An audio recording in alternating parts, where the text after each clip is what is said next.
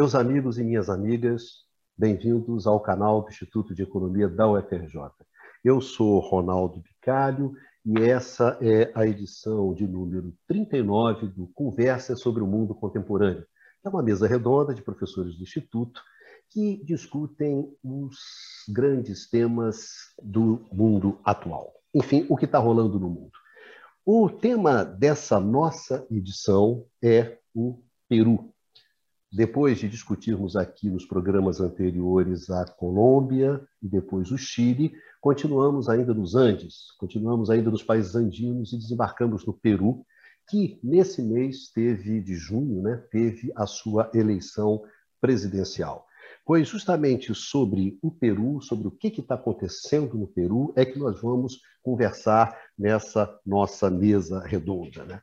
O Peru que comemora 30 anos de neoliberalismo, um modelo extrativista, abertura comercial, desregulamentação e flexibilização do mercado de trabalho, privatização, privilégios tributários para as grandes fortunas e grandes empresas, enfim, aquele receituário clássico neoliberal na América Latina.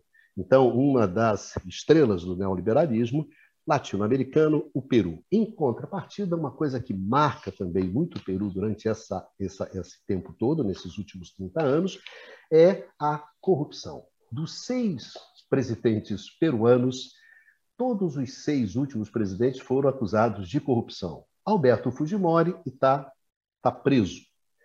O Mala e PPK, né, que é o Pedro Pablo Kuczynski, estão é, em prisão domiciliar. Alan Garcia se matou, né, quando estava para ser preso pela polícia. O Toledo saiu pagando fiança e se refugiou nos Estados Unidos. E o Vizcarra, o último, foi empichado sob alegação de incapacidade moral. Então, para se ter uma ideia, mais ou menos, de como é que é essa questão da corrupção é no Peru. Outra coisa, mesmo a dona Keiko Fujimori, né, que disputou o segundo turno da eleição peruana com o Pedro Castilho, puxou 15 meses de cana, tá certo? E dona Keiko, na verdade, está em liberdade condicional. Então, isso dá uma ideia do, do esquema peruano. Pois bem, então, num país caracterizado por essa questão, que era a questão do neoliberalismo, do forte, bastante radical neoliberalismo, junto com processos de corrupção que acompanhavam todos esses, esses 30 anos, desembarca a nossa conhecida Lava Jato, só que a nossa Lava Jato peruana. Bom, mas foi uma consequência de você, nesse caldeirão, ter jogado uma, uma, uma uma operação como a Lava Jato, como nós conhecemos aqui no Brasil. Foi um completo desmonte institucional. Né? A decomposição política, partidária, institucional. Para vocês terem uma ideia, ano passado, o Peru, durante uma semana, teve três presidentes durante uma única semana. Então, você, o que você observou no Peru também foi esse desmonte institucional. Dentro desse contexto, a gente desembarcou nas eleições, nas eleições presidenciais, uma eleição que no primeiro turno você teve uma fragmentação de votos muito grandes e quem foi para o segundo turno? A dona Keijo, né? a dona Keiko Fujimori e o André, André o Pedro Castilho. Né? Pedro Castilho, um candidato, bom, dona Keiko, tradicional, fujimorista, pela terceira vez tentando a eleição presidencial, e o André, o Pedro Castilho, que era, na verdade, e é um, digamos assim, um, um, um candidato improvável, né? um outsider, né? um índio, um professor, é, um, liderou a, a, as greves né, dos professores de 2017, se tornou uma figura conhecida. Enfim, um homem de esquerda, em termos de costume conservador, mas aquilo que se poderia chamar do Peru profundo. Né? Esses dois foram para o segundo turno, houve uma radicalização muito grande, e, ao fim e ao cabo, quando se encerraram as apurações, na verdade, o Pedro Castilho ganhou da Keiko Fujimori por 44 mil votos. Isso num colégio eleitoral de 25 eh, milhões de eleitores, né? dos quais 19 milhões compareceram às urnas. E disso, 44 mil foi a diferença do Pedro Castilho para a Fujimori. Vocês podem achar que 44 mil é pouco, né? Poxa, então foi muito pouco votos. Para vocês terem uma ideia, na eleição anterior, de 2016, o PPK, né, que é o Pedro Pablo Kuczynski, venceu a própria Fujimori por 40 mil votos, 41 mil votos, ou seja, menos do que a diferença agora nessa última eleição. E, no entanto, diferentemente do que está acontecendo agora, o PPK foi reconhecido a sua vitória com uma semana, embora fosse 40 mil votos. Né? Os 44 mil votos do Pedro Castilho, ao que parece, ainda não foram suficientes para declarar a sua vitória. Então, as eleições foram no dia 6, né? no dia 6 de junho, e hoje nós estamos no dia 23 de junho, né? às 23 horas, e até agora a vitória do Castilho não foi reconhecida. Então, é esse país, é esse Peru, o Peru marcado pelo forte neoliberalismo, o Peru passado pela corrupção, marcado pela pela decomposição institucional, marcado por uma radicalização eleitoral e, nesse exato momento, sem se saber bem para onde é que se vai esse país. Então, é uma experiência super importante que está acontecendo na América Latina e é sobre isso que a gente vai conversar hoje. Vamos conversar com a nossa mesa tradicional. Hoje temos grande Eduardo Costa Pinto. Fica lá, Dudu. Tudo tranquilo para mais um. Caramba, baixa, esse já é o 39 né, para a edição 39 de mais esse nosso debate. Tudo bem, Dudu? Bem-vindo, Dudu. Tudo certinho, tudo tranquilo. Bom, além do Dudu, valoroso Numa, Numa Mazati. E aí, Numa, tudo bem? Pronto para mais uma rodada? Beleza. Tudo bom, Micário? Grande Bastiãozinho, o pai da Joaninha, Eduardo Baixa. E aí, Baixa, tranquilo? Mais um debate.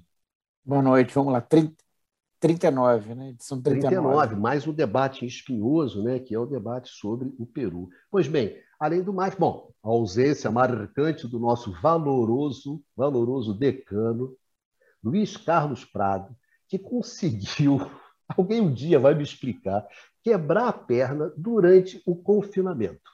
Tá certo? Esse é o nosso valoroso Prado. Esse, a gente sempre fala que o Neguinho se contundiu. Não, o Pradinho se contundiu mesmo. Ele deve ter tentado uma jogada mais ousada, não é isso, Baixo? Um drible mais, né?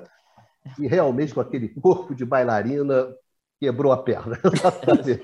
Então, o Pradinho, sentindo tremendamente a nossa falta do grande Pradinho, então, que volta né, para o nosso próximo, mas literalmente, esse está no estaleiro, né, Baixa? Os outros estavam fazendo alguma coisa, mas Pradinho realmente está estaleiro. Beijão para o Prado, esperando ele aqui no nosso próximo programa, né?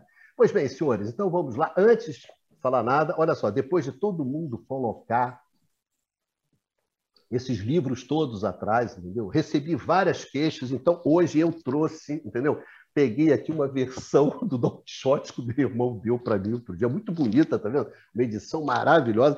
Vou botar aqui para falar, ó, também tem o livro, entendeu? Não tem só aqui a planta que a dona Lúcia coloca. Mas vem cá, o Bicalho, eu, eu só vendo a tá caixa. Tá é. Cadê o livro? Eu estou vendo a caixa. Ah, até a caixa, mas é bonitona, você tira aqui. Não, não vou fazer, não vou fazer merchandising.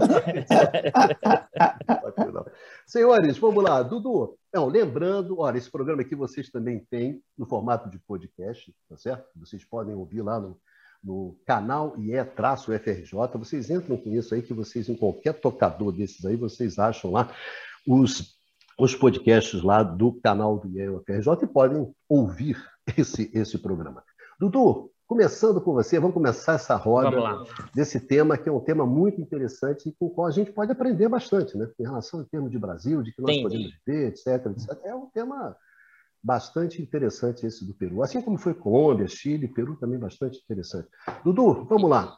Começando com você fazer, essa roda. E, e eu vou fazer o seguinte, Bicalho, antes da gente analisar a questão eleitoral e antes da gente mostrar essa discussão que você é, esses elementos para entender a questão do Peru hoje e o que está acontecendo, eu acho, e eu trouxe aqui, a gente vai debater um, um, as dimensões econômicas do Peru.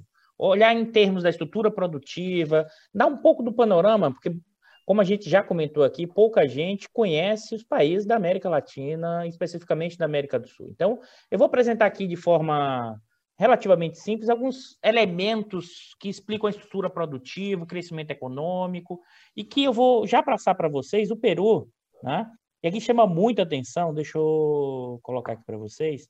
Primeiro, é, fazendo aqui, trazendo um dado que eu trouxe do PIB per capita PPP, ou seja, poder de paridade de compra, para inclusive poder comparar. Então, uma tendência aconteceu, e eu trouxe quatro países selecionados, o Chile, que a gente viu no último programa, a Colômbia também, o Brasil e o Peru. A gente observa que o Peru, é, em termos de PPP, em 2019 está em torno de 12 mil. Aqui chama muita atenção que esses países, ao longo da década dos anos 80, tiveram um forte, uma forte taxa de crescimento do PIB per capita em PPP. Né? Percebe que os anos 90 mais ou menos estabilizado, né? no caso do Peru, e essa também é uma tendência de quase todos os países da América Latina, de um forte crescimento, né? um crescimento bem menor ao longo da década de 2010. Isso porque acho que é importante ressaltar que esses países, os países da América Latina, têm sua estrutura produtiva forte, estrutura produtiva interna e, sobretudo, suas exportações fortemente vinculados à questão das commodities. E ao longo dos anos 2000, como já dito aqui em vários momentos, nós vivemos um boom do preço das commodities dado o efeito China. E isso sim também influenciou a dinâmica peruana, brasileira, chilena e colombiana. Tá? E como é que. É, é, acho que é importante isso nesse pano de fundo fundamental a partir dos anos 2000. Isso a gente consegue enxergar inclusive nas taxas de crescimento ao longo dos anos 2000. Uma consistência muito maior de crescimento né, ao longo dos anos 2000 do que se observou ao longo dos anos 90. Os anos 90 marcado por forte instabilidade, sobretudo no início dos anos 90, o crescimento mais baixo, picos, enormes quedas, né? e uma tendência, eu acho que chama muita atenção, esse crescimento expressivo, isso é, é porque o gráfico está em 3 em 3, pessoal. Aqui em 2019, esse, essa queda aqui é, na verdade, de 2020. É uma queda do PIB de 11% durante a pandemia. Com trajetórias aqui em 2018, de 19, 18, 17, de desaceleração aqui, ó. Exatamente quando a queda do preço das commodities e a elevação aqui, a tendência. É impressionante como você vê o, o índice de preço de commodities, a queda por causa da crise de 2008, o retorno e depois a década de 2010. E o Peru é fortemente influenciado por que para essa dinâmica da commodity? Para vocês terem ideia, e aí eu queria mostrar isso em termos de estrutura produtiva, que chama muita atenção, o enorme papel né, do, da participação do setor de atividade da exploração de petróleo e mineração. Né? É, é, e mais ainda, que não é só recente, ela é uma característica desde os anos 50. Em 1950, a participação da extração de petróleo e mineração era de 10%, né? 60 14, ou seja, se você em 2010, 2000 e 2013, 2010, 13, 2019, 12. Ou seja, isso em proporção do PIB, né, é uma participação muito elevada, inclusive se a gente compara com o Brasil e vários outros países.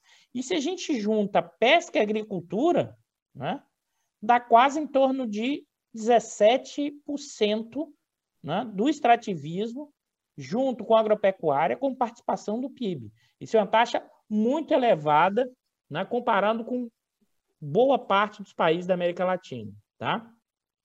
E as manufaturas, observe que tem uma um certa industrialização a partir de 60, 70 até 80, mas você volta a regredir aqui nos anos 90, patamar gradual, mas você não tem grandes saltos, por exemplo, você não tem nenhum momento histórico dessa série que chega a 20%, ou chega nem a 19%. Então, a, a, as manufaturas chinesas da, do, do, Peru né, têm um papel relativamente pouco significativo e não, não muda muito. Ou seja, o Peru, em certa medida, está associado a uma dinâmica extrativa mineral, ou seja, o modelo extrativista, e com segmentos vinculados a serviços. Então, tem como polos importantes para compreender isso, que é Lima, né? e a questão de serviços, e, ao mesmo tempo, a questão do extrativismo, que está na região dos Andes, e a questão mineira. Então, esses são elementos importantes né? da dinâmica, né? da estrutura produtiva peruana, e que, se você olhar por, esse, por esses dados aqui, não muda de forma tão significativa, mesmo nos momentos de clássicos da América Latina de substituição de importações de um modelo de industrialização que vai se configurar dos anos 30 até final dos anos 70. Isso você, aqui a estrutura produtiva do Peru vai ficar muito presa, eu vou mostrar principalmente assentado na questão mineira, né?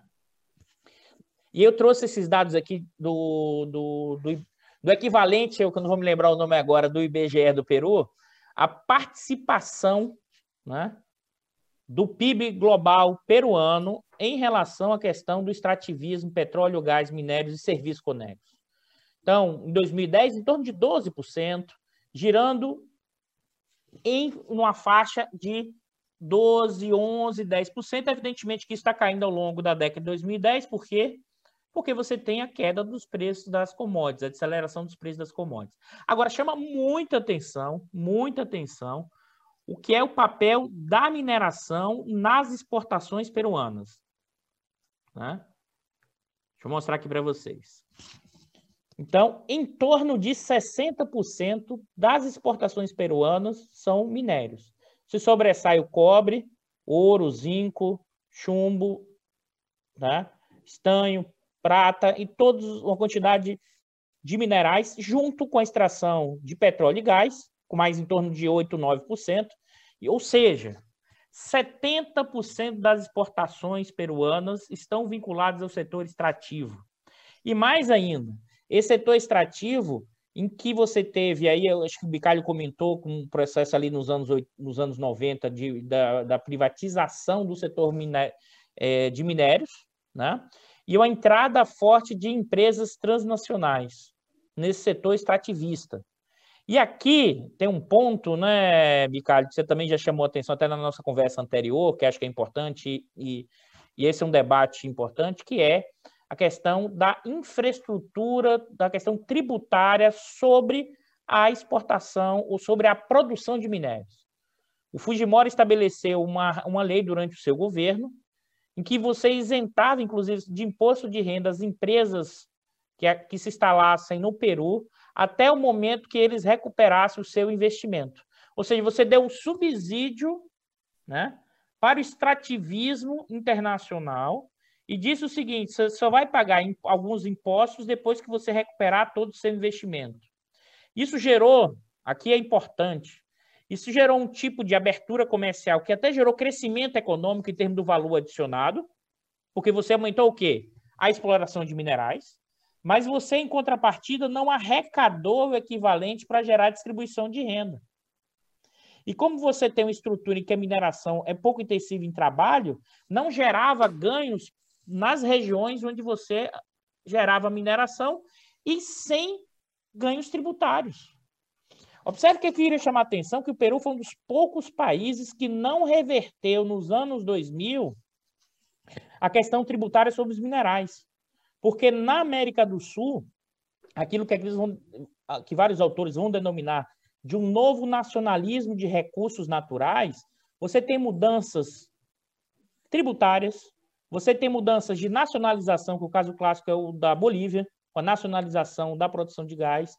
Você tem mudanças, inclusive no Brasil, de conteúdo local, né? E algumas mudanças tributárias em termos de royalty, né? E o Peru não fez nenhuma mudança da legislação anterior na geração para arrecadar o maior volume de tributos para gerar um processo de quê? De transferência de renda maior. Então, acho que esse é um elemento importante para entender, inclusive, sabe, Baixa, no Mibicalho, essa, é, essas regiões, inclusive onde o Pedro né, teve mais voto, são regiões chamadas, inclusive, dos Andes e da Selva, né, são regiões, inclusive, com forte produção de minerais. São regiões, inclusive, com forte produção de minerais, que geram enorme riqueza no Peru, mas que geram baixíssima capacidade de geração de emprego e, e renda e salários maiores nessas regiões onde o extrativismo ganha muita força. Então, é...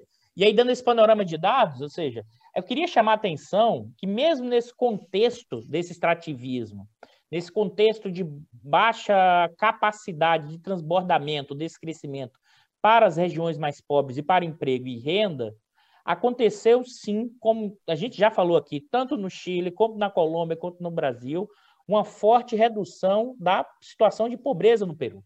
Né? Você sai de 33% da população em pobreza né, para 20% em 2019.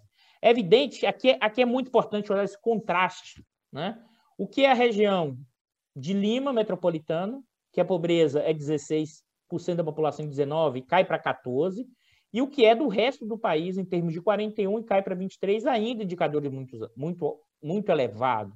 E se a gente olha então para a questão rural, né, a pobreza che chega a 40% da população. Né? É, é, dá, assim, o, se a gente pode pensar em um país partido em termos econômicos, em termos de situação de renda, em termos de é, bem-estar social, o Peru é um país explícito essa dinâmica. É, e mais ainda, é um país, se você pensar no que a gente, quando vai estudar a questão da América Latina, da CEPAL, é um típico país de enclave. Né? E observe, isso também tem uma redução da extrema pobreza, mas a gente está falando em patamares na zona rural de extrema pobreza, ainda 10% da população. Tá? É, é, nesse sentido que a gente consegue enxergar, eu queria fechar, antes de passar para os colegas, esses dados mais gerais, para a gente entender essa dinâmica que a gente está vendo hoje é, na estrutura produtiva, o que é, por exemplo, a taxa de emprego informal. Né?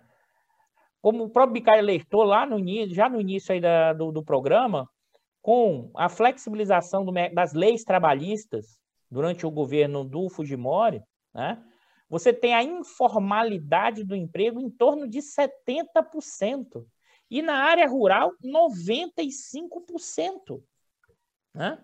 Ou seja, a área rural não tem nenhum tipo de formalização, nenhum tipo de segurança social. Você está na informalidade. Então, observe que eu queria, para passar o gancho, que assim, eu acho que pouco eu estava comentando com vocês, que eu acho importante é, pelo menos na minha interpretação, um dos elementos para tentar explicar essa eleição de um candidato não esperado, ao mesmo tempo de um candidato de esquerda, e que está vinculado com essa área rural, com essa área mais pobre, em que essa população votou nessa representação direta. E por que eu estou chamando a atenção? Porque, e aqui, ao longo dos anos dois, 2000 e 2010, a pobreza diminuiu.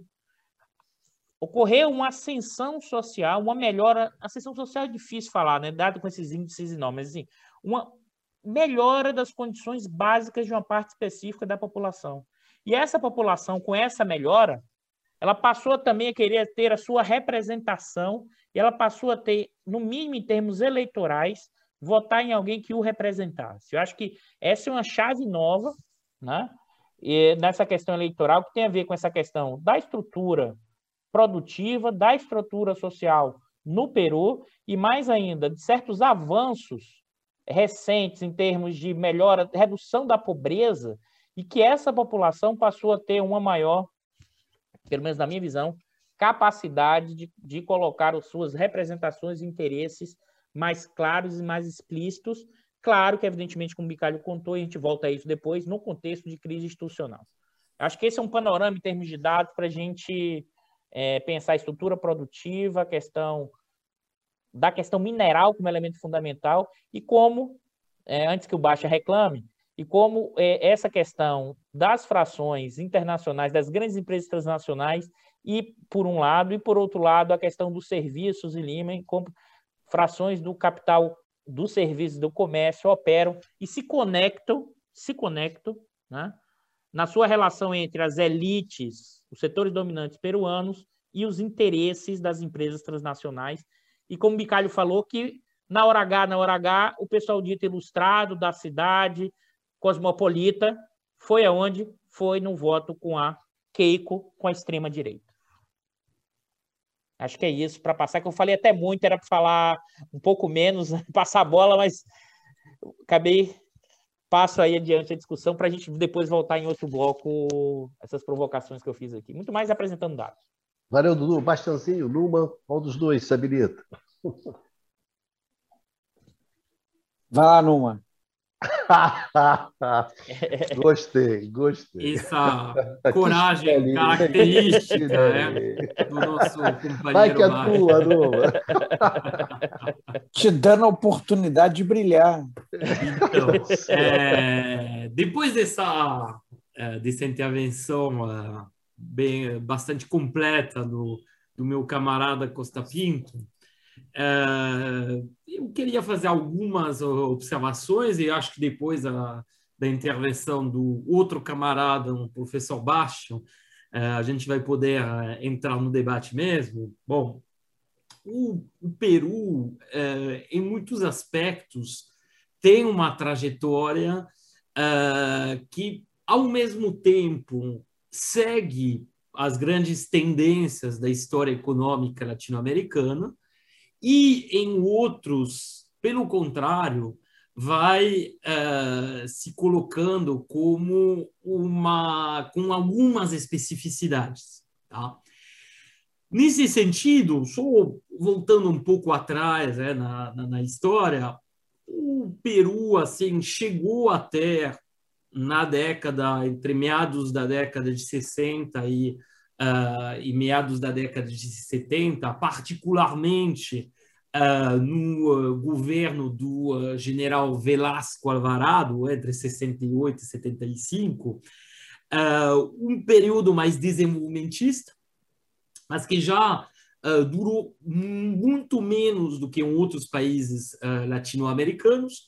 Ele teve nesse período também ditaduras militares, uma ditadura militar, a entrada das ideias, assim, dos princípios neoliberais, das reformas liberais no Peru, uh, precede a o que vai acontecer em muitos outros países. Podemos dizer, nesse sentido, que Peru e Bolívia são precursores né, uh, da onda neoliberal, no sentido em que já no governo do Balaão de eh, Terry, entre 80 e 85, temos já as primeiras reformas liberalizantes, no sentido do início da privatização, do, de da abertura comercial. Bom, uh, isso, inclusive, vai ser, em certos aspectos, assim continuado pelo próprio Alan Garcia, que supostamente assim tinha sido eleito em 85 para reverter um pouco esse quadro e uh, praticar políticas uh, econômicas mais uh, distributivas, mais uh, orientadas para a, assim, as classes mais baixas da, da sociedade, né, não, socioeconômicas mais baixas da sociedade. Porém, o que a gente vê é que esse movimento não para no, no, primeiro, na primeira presidência do Alan Garcia, né? e, pelo contrário, vai ser muito aprofundado durante a presidência do Fujimori. E o caso do Fujimori é interessante porque uh, em 90, nas eleições de 90, o principal uh, oponente do Fujimori vai ser o Vargas Llosa. E o Vargas Llosa defende um programa abertamente uh, neoliberal, de inserção na economia internacional, defendendo a adoção dos princípios do chamado uh, consenso de Washington. E o Fujimori, nessa eleição de 90, se coloca como um candidato conservador nos costumes, em oposição a um certo liberalismo uh, do, uh, uh, do Barras Llosa na questão de costume, pelo contrário, como defensor do povo, uh, crítico das políticas neoliberais na área econômica e social. Só que, apenas eleito, o Fujimori uh, faz uma reviravolta completa e se torna um grande defensor dos princípios neoliberais. Uh, a tal ponto que o chamado autogolpe, é, que faz um Fujimori em, 80, em 92, que na prática, apoiado pelos militares é, ele sai, vamos dizer, da legalidade e da constitucional do período, né? e lança um projeto de mudança na Constituição, que vai culminar na adoção é, de uma nova Constituição em 93, que, ao mesmo tempo, assim, consolida o seu poder e, coisa relativamente rara, para não dizer única, na América uh, do Sul, né? uh, consagra os princípios uh, neoliberais, as grandes diretrizes neoliberais, né? assim, colocando em particular a questão da liberdade é, das empresas, da não intervenção do Estado, a não ser como uh, regulador, assim, com prerrogativas muito limitadas, uh, como princípios institucionais, uh, constitucionais. A Constituição peruana de 93 e uma das poucas constituições do mundo que contém assim basicamente todos os princípios uh, neoliberais elencados num consenso de Washington dentro da Magna Carta. Isso é, bom, é bastante uh, surpreendente. E, na verdade, bom, ah, esse, o projeto do, do, Fujimori bom, vai acabar esbarrando em 2000 é, uh, em problemas de corrupção, que vão a escândalos, que vão uh, explodir vão, e vão fazer com que, mesmo reeleito, ele vai acabar tendo que sair. Né? Bom, o Bicalho já uh, relembrou esse, esses fatos, mas o que é interessante é que o Peru, apesar assim, uh, dessa, desse episódio, que coincidiu com essa década de 2000, que foi uma década onde teve a chamada onda assim, de esquerda na, da América Latina, é, na América do Sul, na verdade, é, que alguns autores chamam, chamam de pintar, né? o Peru, na verdade, não entrou nisso. Se você olhar a eleição de candidatos que supostamente teriam um programa assim, mais, uh, vamos dizer, marcado à esquerda, é, como foi, uh, como em particular foi uh, o, o, caso do, como se chama, uh, do Alan Garcia primeiro, entre uh, eh, 2006 e 2011, depois do Olanta Humala, os dois supostamente uh, defenderiam programas assim mais marcados à esquerda. Só que na prática não fizeram isso. O único que melhorou um pouquinho, pelo menos, as condições sociais da, da população, que tentou implementar algum tipo de uh, programa social, uh, foi o. Uh, como se chama? o, o MAR. Tá? Ele tentou um pouco, mas foi extremamente tímido. E, na verdade, o que a gente observa no caso do Peru que é algo que a gente já observou no eh, programa passado com, com a Colômbia, e uma absoluta manutenção, sem, na prática, sem nenhuma uh, ruptura das práticas neoliberais que foram inauguradas e, inclusive, assim, uh, enraizadas né, na, na Constituição do país lá no início da década de 90 pelo, uh, pelo Fujimori. Então, na verdade, um experimento contínuo. Você não teve nenhuma ruptura, como a gente pode ter observado bom, em outros países, eh, Venezuela, Brasil, uh, Uruguai, Argentina, Bolívia, Equador. Não vi isso no caso do, uh, no caso do Peru. Outra, e aí o que a gente observa, o que a gente tem observado também no caso do, do, do Chile, e que se teve realmente um certo nível uh, de crescimento econômico, como foi uh, ilustrado uh, pelo Eduardo Costa Pinto, que, que não beneficiou assim tanto a população pobre, mas apesar de tudo permitiu alguma redução da, da grande pobreza, porém preservando grandes disparidades na distribuição de renda, que seja na distribuição funcional da renda ou e isso é muito interessante, isso foi também apontado pelo Eduardo Costa Pinto, também na questão regional. Você tem dois Perus.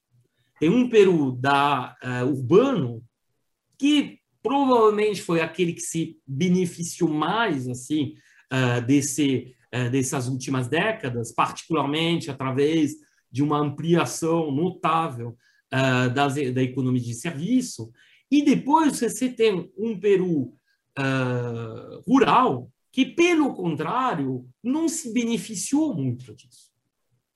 Um Peru rural que, em muitos aspectos também, porque quando eu falo do, ambiente urbano, na verdade, isso é mais assim uh, a classe média urbana.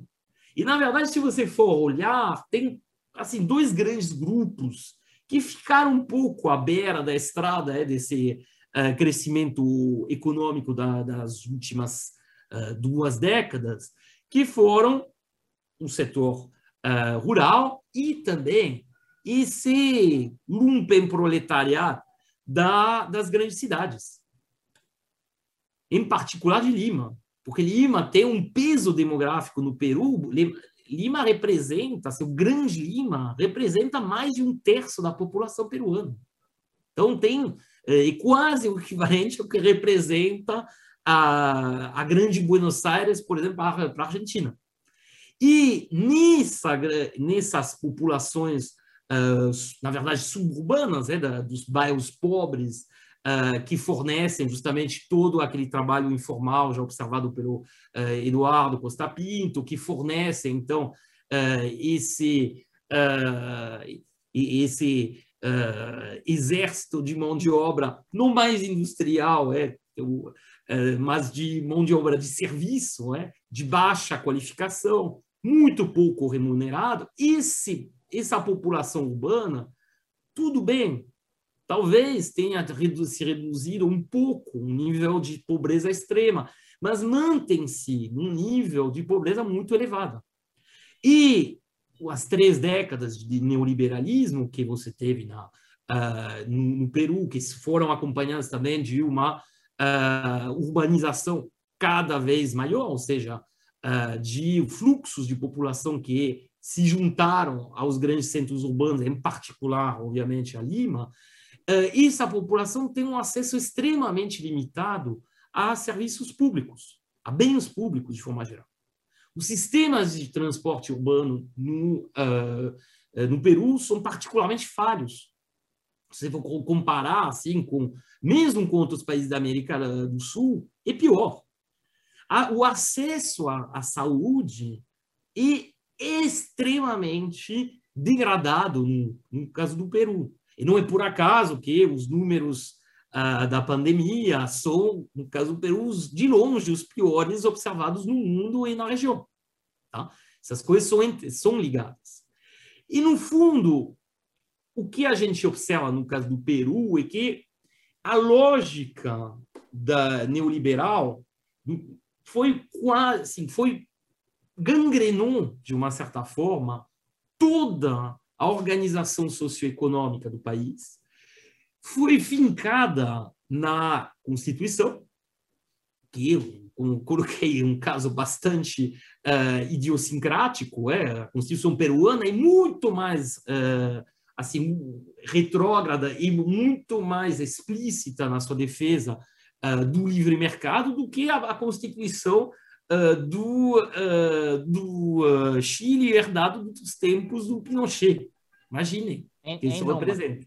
Estava o consenso de Washington ali na, na beira, né? Então eles incorporaram sim, sim. completamente. É um caso né? único, onde você quase você copia literalmente aqueles 10 pontos do, do consenso de Washington e você coloca dentro da Constituição. Isso, isso é, no mínimo, surpreendente.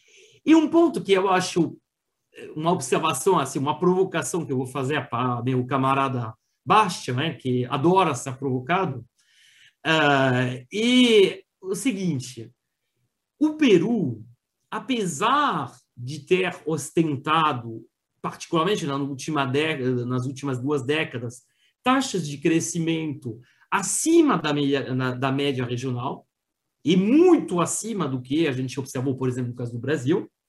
Ou seja, de, de, ter tido esse sucesso a priori do ponto de vista macroeconômico, bom, e aí o, o, Eduardo vai detalhar um pouco as, uh, os, assim, as características dos mix uh, macroeconômico que caracteriza o, o, o Peru.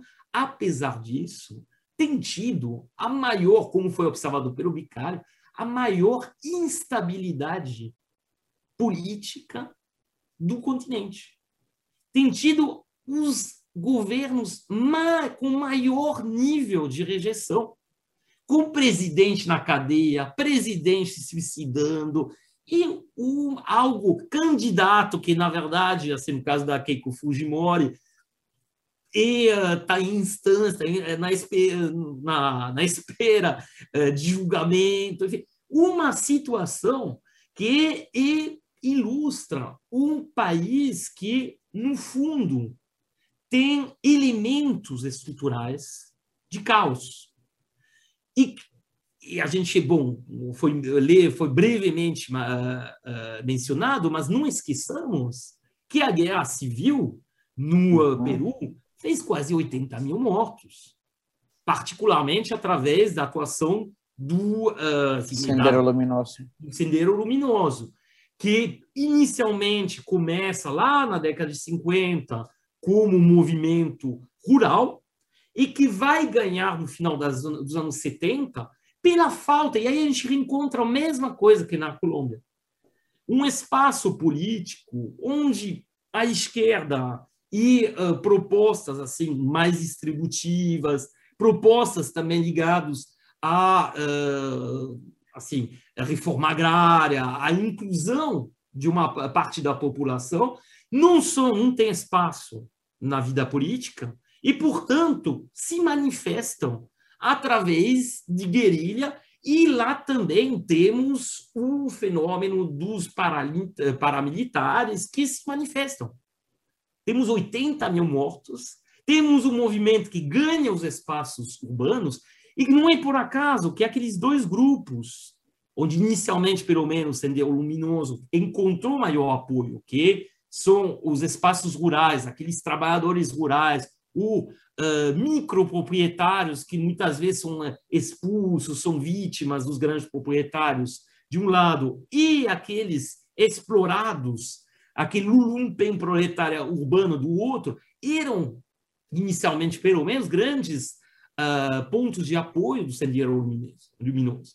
E quando a gente olha essa última eleição, né, essa eleição que acabou de acontecer, o Castilho, quais são os dois grupos que apoiam o Castilho? Justamente esses. São esses. Oi. Só, só comentando, porque também tem a coisa do Castilho, e que ele, é, na verdade, também defendendo pequenos proprietários, tanto das grandes oligarquias, como também do sendeiro. Então, ele adotava esse papel de. Exatamente, porque, de fato, o sendeiro, em um determinado momento, como aconteceu com os Farc, a violência, mesmo se originalmente ela podia ter algum tipo de justificativa, podia ser explicada, não uh, justificada, né, explicada, ela vira tal e ela cria assim um caos tal em determinados espaços que é uma rejeição da, da população. Aliás, a adesão que teve o Fujimori com no período do autogolpe em 92 tem muito a ver com o fato que erradicou, não erradicou, mas quase acabou com o Sendero Luminoso. Então, e um desses paradoxos que, que caracteriza uh, o Peru. E o último ponto que eu queria colocar antes de, eh, de passar olha, a palavra pro... E olha que o Numa falou que ia falar pouquinho nessa primeira parte aí no, no back-office, pessoal, imagina, manda Numa. Tá bom pra caramba, pode mandar Numa. É, o último ponto que eu queria colocar para outra provocação para é, o meu camarada Bastian, né? e que tem a ver também com a, a, as questões, eh, com questões literárias, né? Um Vargas Llosa, já mencionado como candidato derrotado nas, nas eleições de 90, você encontra em vários dos romances dele, particularmente da década de 80, é, quando 80 e 90, é, quando ele já tinha uh, se afastado da esquerda onde ele, uh, ele vinha, uh, referências ao Sendero Luminoso. Tá? Referências, inclusive, muito negativas, né? Conta do, dos episódios de, de violência, como será em Lituma, nos Andes, por exemplo, tem uma cena famosa de turistas uh, estrangeiros massacrados né, pelo Sendeiro uh, Luminoso. Bom, uh, só que tem uma coisa que, no fundo, assim, a gente encontra de forma assim, de forma muito vamos dizer, muito pouco desenvolvida, um pouco na Casa Verde do Vargas Llosa, um pouco também no Panteleão e as visitadoras, mas também de forma muito limitada, que é a questão indígena. O fato que você tem, no caso do Brasil, isso entra também na questão das eleições e entra também nessas questões socioeconômicas e de distribuição de renda. Uh, os indígenas no, na, no Peru não têm representação assim política à altura do peso que eles têm na sociedade, do peso demográfico que eles representam. Você tem né, claramente como? Eles representam, então, de 24%. Exatamente. Só que eles, tanto como parte do proletariado urbano, quanto como uh, justamente assim uh, trabalhadores da terra, do altiplano, né? eles, em ambos os casos, são os mais explorados, são os mais, uh, os menos contemplados pelos bens públicos, e são sistematicamente, uh, por exemplo, se a gente pega as reformas né, mencionadas já uh, do regime de exploração mineira, mineira você vê que isso legitima, por exemplo, a expulsão de comunidades inteiras e com assim compensações no mínimo assim irrisórias e na prática inexistentes. Tá?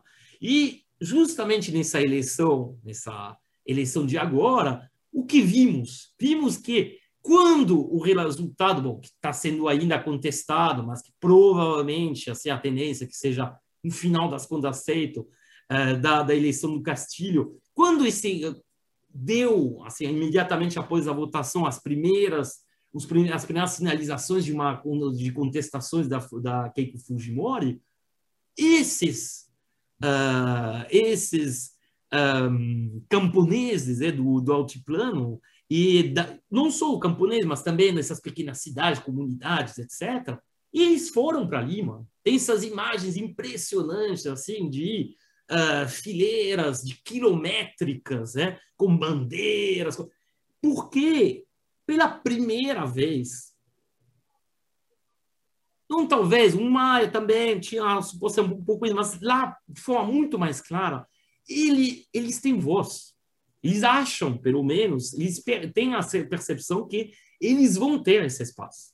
Isso é uma questão assim que permeia e que explica até uh, certa uma parte da polarização tá? que a gente observa no, no caso do, do, Peru. Passar a palavra para o camarada Bastian, né, que vai nos atualizar sobre a parte uh, macroeconômica. Ô, Baixa, como é que ele fala depois dessas breves. Né? brevíssimas, hoje, hoje foram brevíssimas. Como diz o Numa, né? depois dessas breves comentários, depois voltarei a isso. Né? Já, já que eu fui breve, depois eu retornarei. Né? Hoje, hoje, hoje também o Numa deixou um bocado de pegadinha para você, Baixa. Se vira aí, viu? Vai, não, é, tô, nossa, eu, a macroeconomia, tô, se vira, se vira. Eu tô, eu tô pensando aqui que talvez fosse melhor ter falado antes. Não, agora é a hora de brilhar, irmão. Ó, é o seguinte, ele passou a bola e ele, é, você passou a bola para ele e ele mandou o lançamento de três dedos para você fazer o gol. Agora se vira. Com efeito, com efeito. Então, Eduardo, de onde vem esse bom, crescimento do Peru? Então? Bom, é... bom tentar, começar, tentar dar um encaminhamento né, para as provocações né, feitas pelo, pelo Numa, né, e dando continuidade também à, à discussão já é, colocada pelo, pelo Dudu e pelo, e pelo Bicalho. Na verdade, a escolha do, do Peru como tema do programa de hoje, né, ela foi muito feliz, né?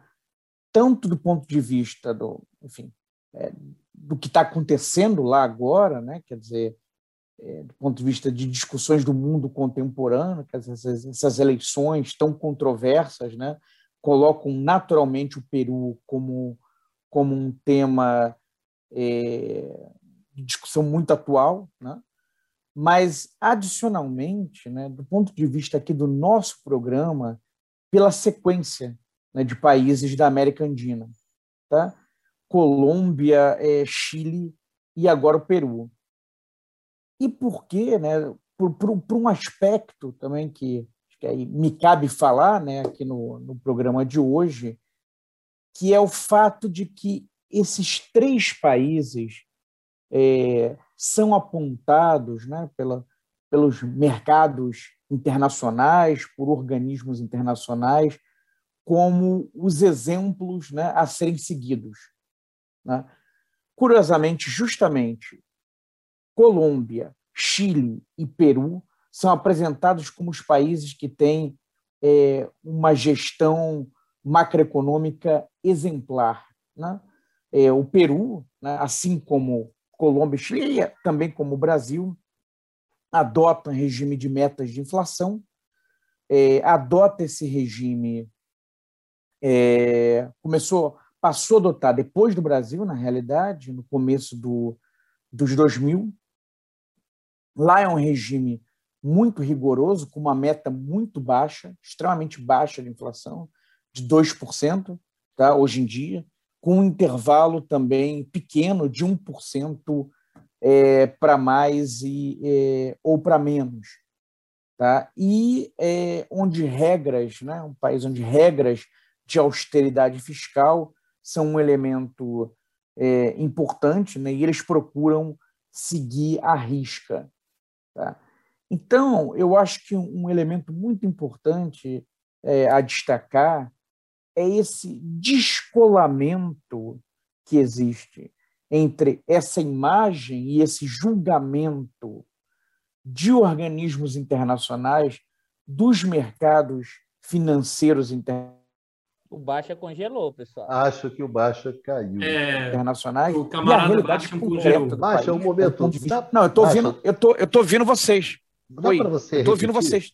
Dá para você repetir um pouquinho aí que você estava falando? Travou. Tá, é... a, última, a sua última frase. Tá, é, é... bom, é, é, é, o descolamento, então, Isso. entre é, essa imagem né, muito positiva, essa imagem de, de bom aluno, né, de um caso exemplar, né, que é transmitida, que é passada por organismos internacionais e, e pelo mercado, tá, com a realidade concreta do país, né, com a realidade objetiva que a população desse país, ou a grande maioria da população desse país, enfrenta. Né? Pegando agora o gancho com os dados que o, que o Eduardo Costa Pinto apresentou, né, os dados de pobreza, né, em particular no campo, eh, a péssima distribuição de renda, o grau absurdo de informalidade no mercado de trabalho, Tá? Então, isso, a, a, questão né, é, que se coloca, e acho que aqui eu estou até me repetindo em relação a, por exemplo, a, a nossa discussão na, na Colômbia, né, quer dizer, faz algum sentido né, enxergar esse país com essas características como, como um país exemplar? Né? Não faz, né? Não faz. E aí, na realidade, aqui pegando a ponte com o Numa, né, quer dizer, existe uma dívida social enorme. Né? Existe uma dívida social enorme. E agora, talvez tenham encontrado é, nesse candidato, no, no, no Castilho, uma representação efetiva, em particular o pessoal é, do campo. E aí, bom, não é de estranhar também a resistência que está ocorrendo né, é, em relação à vitória dele. Como foi, foi Bicalho que chamou atenção para a diferença lá do Kuczynski, que foi, inclusive, é, menor do que a, a, a, que o Castilho teve em relação a Keiko né, nessa eleição. E, bom, é, já temos aqui um espaço de tempo considerável desde, a, desde as eleições e a vitória dele ainda não foi reconhecida. Né? Então, é, é, é uma situação que se coloca, então, desse choque, né? de um choque é, pesado entre esses dois Perus, né? É, enfim. E acho que, ao final, terão que, que se render à vitória do, do Castilho, mas é, é uma situação é, de tensão e que acho que expõe né, essas fissuras é, e contradições é, peruanas. É, obrigado, Baixão. É, tem, tem, uma coisa interessante que eu queria levantar com vocês. Diz respeito ao seguinte: você, você tem uma situação no Peru onde você tem né, um, um, modelo neoliberal dos últimos 30 anos. Esse modelo vem vindo, né, esse desenvolvimento. Por outro lado, você tem a questão da corrupção, sempre rolando, de uma maneira ou de outra ali. Aí, dentro desse contexto, você coloca a Lava Jato. Eu, eu acho interessante isso, né, Dudu? A gente que é, conversa muito sobre essa questão no Brasil, né, sobre a Lava Jato como um mecanismo de destruição institucional, né? de desestabilização institucional, que a gente brinca né? de balançar o barco e a partir dali você ter poder econômico, poder político, a partir daquela balançada, na verdade, a partir da ameaça às instituições. Só que você coloca isso dentro do Peru. Né? Você coloca isso no isso. Peru. No Peru você não tem um governo de esquerda, não é isso? No Peru você tem alguma coisa ali. Então os caras, eu acho que os caras levaram a Lava Jato, né? A Lava Jato chegou a ser até uma, um certo momento, a Lava Jato peruana, né? como estava o Debrecht presente, era uma sucursal de Curitiba, não é isso? Lima era uma sucursal de Curitiba. E o que, que você acontece? Você começa a ter o esfacelamento das instituições. Né? Você pega. Já eram por um frágeis, lado, né, Bicalho? Que já eram frágeis. Que já eram frágeis, já eram né? frágeis. Então você tem, por um lado, você pega o Alan Garcia, como né, o Numa chamou a atenção, né, que era um cara mais à esquerda. Por outro lado, você pega a Fujimori também, a Keiko, não é isso?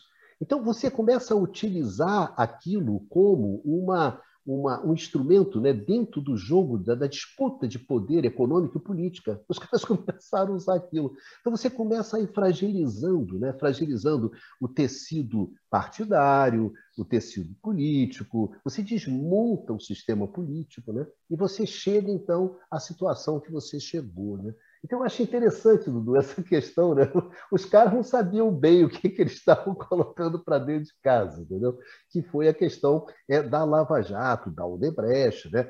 É, o próprio, quer dizer, você acertou o Alan Garcia, acertou a, a Keiko Fujimori e você acertou, também era questão da mesma coisa, o pau, pau, e acertou o presidente que era o, o, o Kozinski, não é isso? Que era o PPK também, você acertou os caras. Então teve uma capacidade de destruição assim que é uma coisa muito significativa. Então isso eu achei uma coisa interessante. Uma outra coisa que é clarérrimo é o seguinte, é a partir do momento onde você define o segundo turno, a elite, a mídia, todo o poder econômico, todo mundo vai para Fujimori, para quê? Eu acho que quem melhor representou isso foi o Vargas Llosa, porque o Vargas Llosa ele tinha um conflito né, aberto com o Fujimori há 30 anos.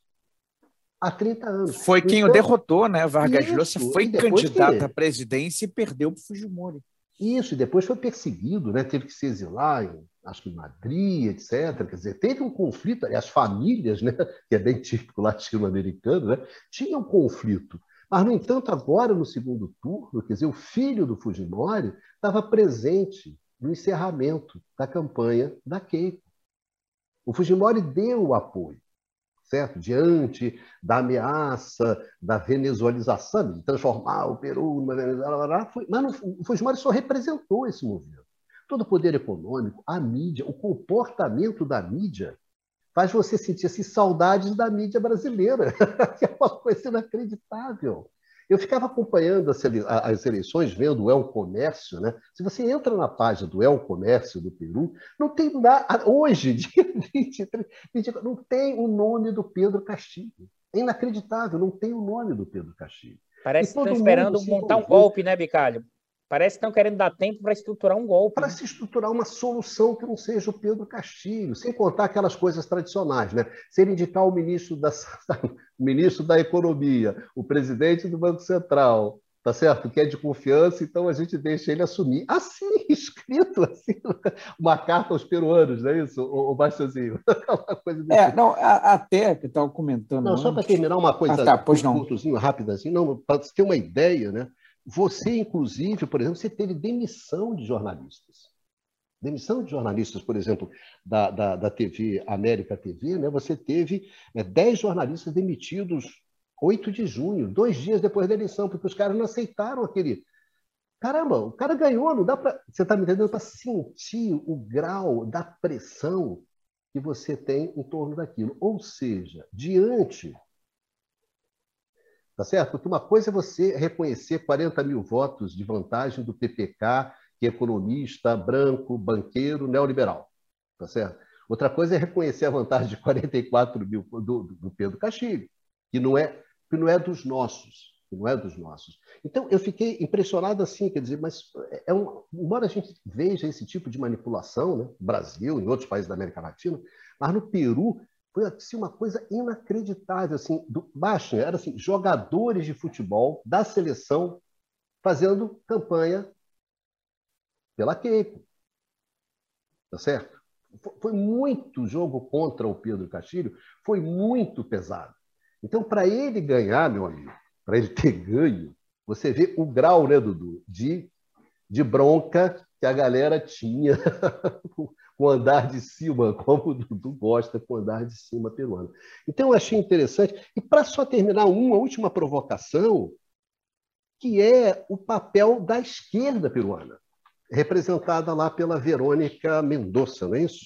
Acho que é a Verônica Mendonça que era quem, na verdade, estava cotado ali por vir pela esquerda, etc., etc. E, segundo algumas interpretações, Dudu, fez aquele tradicional movimento vou para o centro para ver se eu né, aumento as minhas possibilidades. E, e perdeu. E perdeu. E perdeu, porque a galera não estava afim de conversa. O pessoal está pro... tá procurando um centro que não existe mais na América Latina, nem no mundo, quanto mais na América Latina. E para botar uma última, a pandemia, né? Um desastre. Desastre. Você vê o Peru, né? mortos por milhões, o Peru está aqui em cima, rapidinho. Só para mostrar para vocês aqui, é, é, fazer aqui uma, uma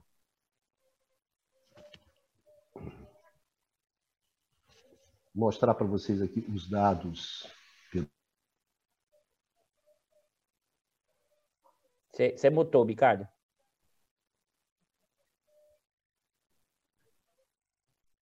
Desculpe. Esses aqui são os dados. Foi? Foi e desapareceu. Vamos lá. Ah, então esse aqui, deixa eu ver. Eu atualizo aqui. Era só para mostrar que é, os dados. Bom, isso aqui não vou perder meu tempo. Foi, foi. Quem quiser beijar, beija aqui no vídeo. É o seguinte: é, o, o, a, se você pega a, a, as mortes né, por milhões de, de habitantes, o, o, Peru, o Peru ficou no pico, né? O Peru foi ultrapassado pelo Brasil e pela Argentina nos últimos dias agora, tá certo? Ante, anteontem, etc., o Peru foi ultrapassado. Antes, na cabeça dava o Peru. Então, o combate à pandemia, Bastian, foi uma, foi uma coisa assim catastrófica, que inclusive, Bastian, envolveu corrupção na hora da aplicação da vacina. Esquemas assim de você beneficiar, mas um negócio assim do arco da velha, com direito a escândalo, etc., de é, ministro se vacinando, o presidente se vacinando, a família, um negócio assim do outro mundo. Dizer, um exercício de privilégio assim, absurdo. Sendo que teve uma situação, que se eu, se eu me lembro dessa situação, que eu me lembro de ter acompanhado isso, que foi, a, acho que a, a senhora que era a ministra né, da Saúde, Dudu, eu vacinei, sabe aquela coisa do capitão é o último a sair do navio? Eu vou ser vacinada por último, só depois que todo mundo se vacinar? E a senhora não foi lá e se vacinou antes? Entendeu? Isso é para vocês terem uma ideia do, que, da, da, do desarranjo institucional que você observava no Peru. Então, essas são leves provocações, né? Da esquerda breves, centro, breves, breves, breves, breves, essa, breves. Essa, essa lá da hoje eu também tive direito à minha brevidade, né, Márcia? Olha, o Pradino está aqui, hein? Pradino tá aqui. Olha, mas na contabilidade do, do Numa, para falar breves, só depois de 10, 15 minutos falando. Ah, é, são, são breves comentários que depois né, eu vou aprofundar isso. Mas eu achei esses pontos que são pontos interessantes, certo? Desde a da esquerda, que perdeu o seu lugar ali na competição, a elite que foi com a direita, direita barra pesada, que ela tinha dificuldade de fazer, atuação da, da mídia, da imprensa, uma coisa assim tenebrosa, um negócio muito maroto, entendeu? Então, esses são, são pontos que eu achei do Peru. É, que... Agora, esse é o traço do continente, né? Esse jogo é muito pesado, né? É. é o jogo é muito pesado e, enfim, acho que uma coisa que até o Dudu costuma falar, concessões pequenas são vistas como muitas vezes inadmissíveis, né? Abusos. Sim, sim. É, e outra coisa, eu... Dudu, que a, a, a, Lava Jato, esses esquemas, é Lava isso que eu queria comentar da é, Lava é, é para profissa, não é para qualquer um, não, sabe? E, não, e porque, na verdade, São as instituições entender, mesmo, não é brincadeira, não. não é... O, o, braço que chega no Peru é exatamente a partir da delação da Odebrecht. Da Odebrecht. E aí, na verdade, o, o pessoal começou, daqui da Lava Jato, começou a remeter isso para procuradores via Estados Unidos, para os procuradores do Peru. Isso porque você teve ali, na, inclusive, construção de infraestrutura, no movimento que a gente fez, no caso brasileiro, de avanço de algumas empresas transnacionais brasileiras, e, a, e a Odebrecht, e algumas outras empresas também que entraram especificamente na construção de, de rodovias e também de, de infraestrutura, né? É, e me parece que aí o que aconteceu lá, porque acho que é importante ressaltar isso. Como aqui, Muita gente achou no jogo da Lava Jato que poderia se apropriar desses interesses e derrubar o seu inimigo. Esse que é o embrião da instabilidade. Porque quando chega a Lava Jato, e até aconteceu isso um pouco no Peru, achou que era uma articulação com determinados inimigos do, do, do presidente de plantão. Lá também, em parte, aconteceu isso. E aí você começa a estimular o mecanismo, achando que vai derrubar o inimigo e depois parar o mecanismo numa sociedade que já tinha uma institucionalidade relativamente frágil, e por quê? Aqui eu queria chamar a atenção. A relação entre profunda desigualdade social, dois mundos partidos e a ideia de você criar o quê? Instituições. Em sociedades altamente partidas, divididas, com uma profunda desigualdade social, né? Você vai criando uma institucionalidade que é frágil, é, é o inverso. Normalmente o pessoal investe a causalidade. Diz que nossos problemas são as instituições que não são fortes e isso você tem desigualdade. Não, é o contrário. É a profunda desigualdade que vai estruturando instituições altamente frágeis. Por quê? Aí eu vou evocar o Chico de Oliveira, que ele está falando do Brasil, mas dá para falar da América Latina. Que, na verdade, as elites utilizam o jeitão para mudar as regras, se for o caso, a força, ou seja, jogar para fora, participar de golpes, não aceitar vitórias eleitorais para manter o seu status quo e para manter o seu profundo grau de exploração. E acho que nesse sentido a Lava Jato, enquanto mecanismo que é, sim, não tenho dúvida nenhuma, como instrumento de geração de instabilidade na região. Agora, vamos lá. Acho que aqui tem uma coisa que acho importante destacar, Bicalho. O mecanismo e a, e a lógica da guerra híbrida, jogada a partir de informações, você você joga a instabilidade. Você não, e os Estados Unidos ou quem jogou não fica controlando o movimento. O movimento vai sendo potencializado ou não, dado que as, as institucionalidades, as fragilidades, e quando cada ator desse acha que vai ganhar o jogo para derrubar o outro. Então, utiliza o mecanismo. Né? Essa é uma característica do que é uma guerra híbrida aí, nesse sentido norte-americano para a região. E quando você chega no Brasil, vai espalhando. E quem disse que você. Qual sentido de parar? Nenhum. Né? Uhum. A, a, fragilidade dos países da região gera fragmentação. E essa fragmentação gera maior capacidade de dominação. Isso é estratégia clássica do pessoal de, da questão norte-americana e toda a discussão de dividir para reinar, né? Que agora esqueci, é, é, é... diga, eu, diga não. Eu queria fazer só algumas observações. Mas eu também queria. A, vai, segue aí, já esse, passei, vai. A esse processo é, bom, primeiro, hum, tem uma especificidade, vamos dizer, uh, do caso, um, uh, como se chama, o peruano, e que, um, que não, é, não é tanto uma especificidade, na verdade, mas é que uh, o Biscara, quando, como se chama, é, quando no, durante a, a, presidência do, do Kuczynski, eu vice-presidente, tá? Do Kuczynski. E o Viscara, ele vai ser, na verdade, ele vai apoiar muito fortemente esse movimento da Lava Jato uh, peruana. Inclusive, quando ele participa ativamente, bom, aí qualquer semelhança com uh, outros países, assim, não é mera coincidência, né? ele participa, assim, de forma protagonística ao impeachment do Kuczynski. Tá?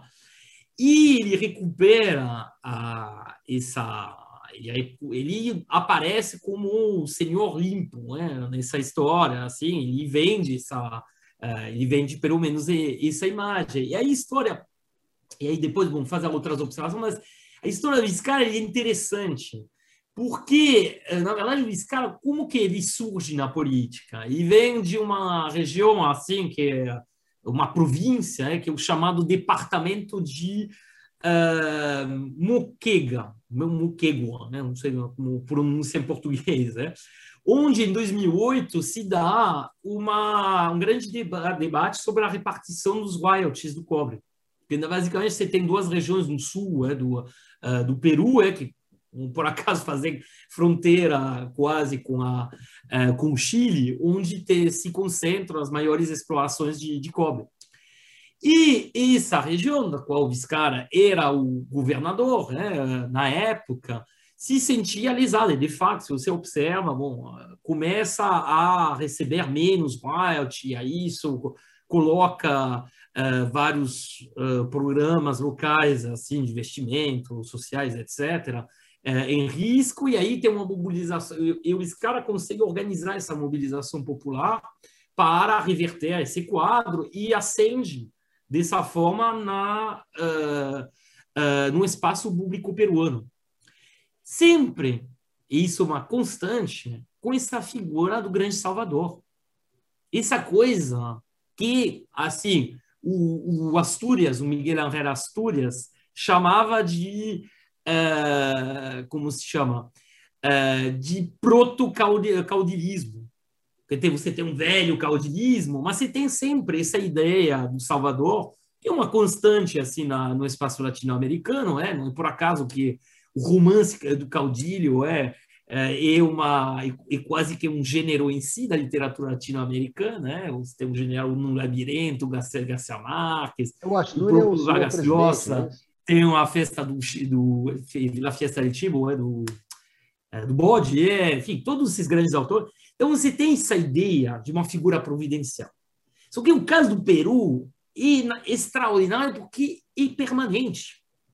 Você tem o Alan Garcia apareceu dessa forma quando surgiu, o Maia também, uh, o como se chama o, um, o próprio Fujimori, obviamente, e o Viscara vem isso, vem disso.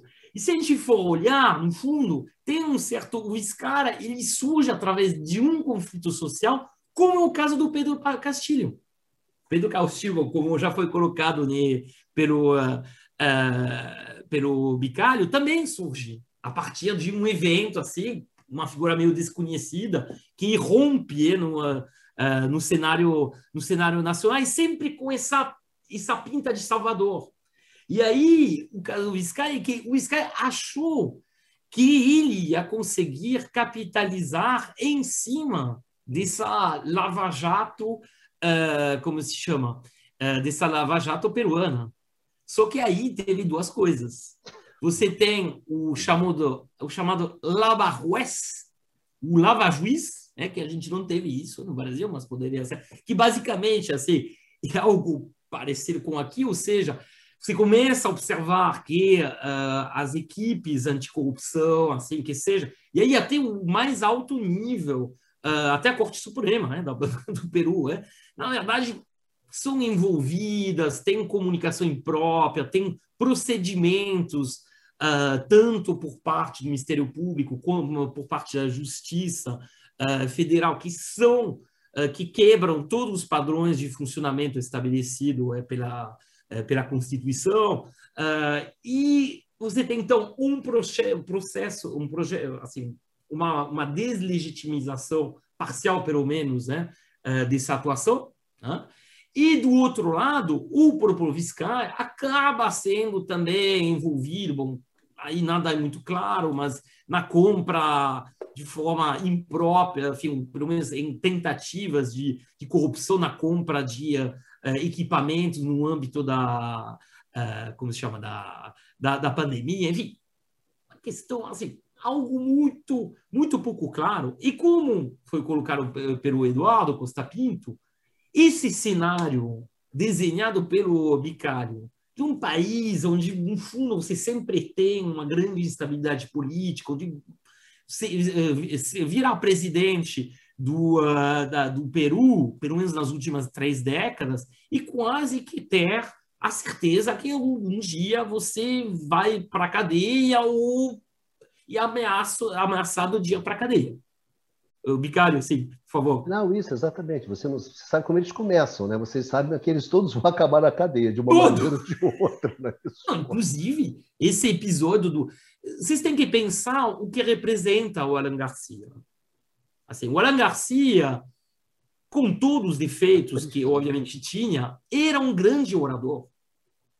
Por curiosidade, bom, quem uh, uh, assim quem conseguir acompanhar em, em, em, espanhol tem que escutar um discurso do Garcia. Ele era, ele tinha assim uma uma aura, assim, uma uma capacidade assim cativar uh, o público que que fazia dele um político que, bom, cuja popularidade oscilou, mas que era considerado como uma espécie assim de uh, uh, de assim, como uma figura marcante, é, pelo, pelo menos Bom, essa história dele se suicidar, recebeu uma, uh, uma carta indicando que ele ia ser encarcerado é, nos 10 dias seguintes. É, o, o Picalho pode me pode precisar esse ponto. É, e digno assim de romance. É, é uma situação inacreditável. Tem uma espécie de. No fundo, a, a política peruana é uma uh, tragicomédia, onde domina o trágico, na verdade, é, particularmente para a população. Tá? Então, eu acho que esses elementos, no fundo, eh, eles remetem, obviamente, a uma realidade, e uma espécie de. O Peru é uma versão exacerbada de muitas coisas que a gente observa na América Latina, né, como foi colocado por meus camaradas, e nesse sentido é, é muito interessante é muito interessante porque é um caos que vai assim avançando sem que você possa dizer uh, que existe algum assim uh, que saída, né, alguma... né? Como?